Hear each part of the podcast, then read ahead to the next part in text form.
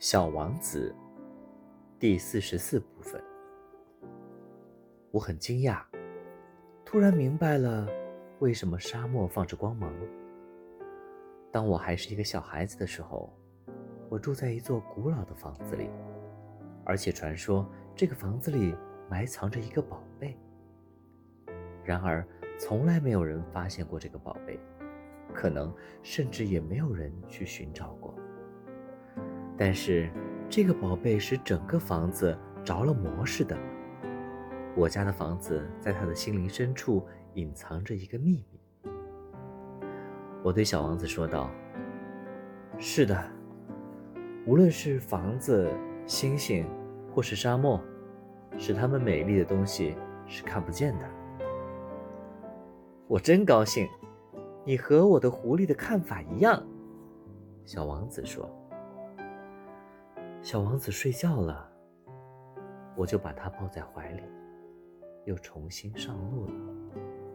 我很激动，就好像抱着一个脆弱的宝贝，就好像在地球上没有比这个更脆弱的了。我借着月光，看着这惨白的面颊，这双紧闭的眼睛，这随风飘动的缕缕头发。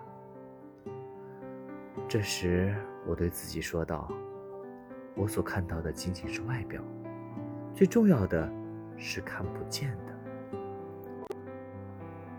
由于看到他稍稍张开的嘴唇露出一丝微笑，我又自言自语地说：“在这个熟睡了的小王子身上，使我非常感动的，是他对那朵花的忠诚，是在他心中。”闪烁的那朵玫瑰花的形象。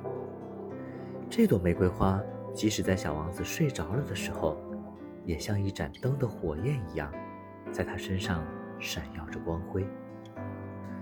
这时，我就感觉到它更加脆弱，应该保护灯焰，一阵风就可能把它吹灭。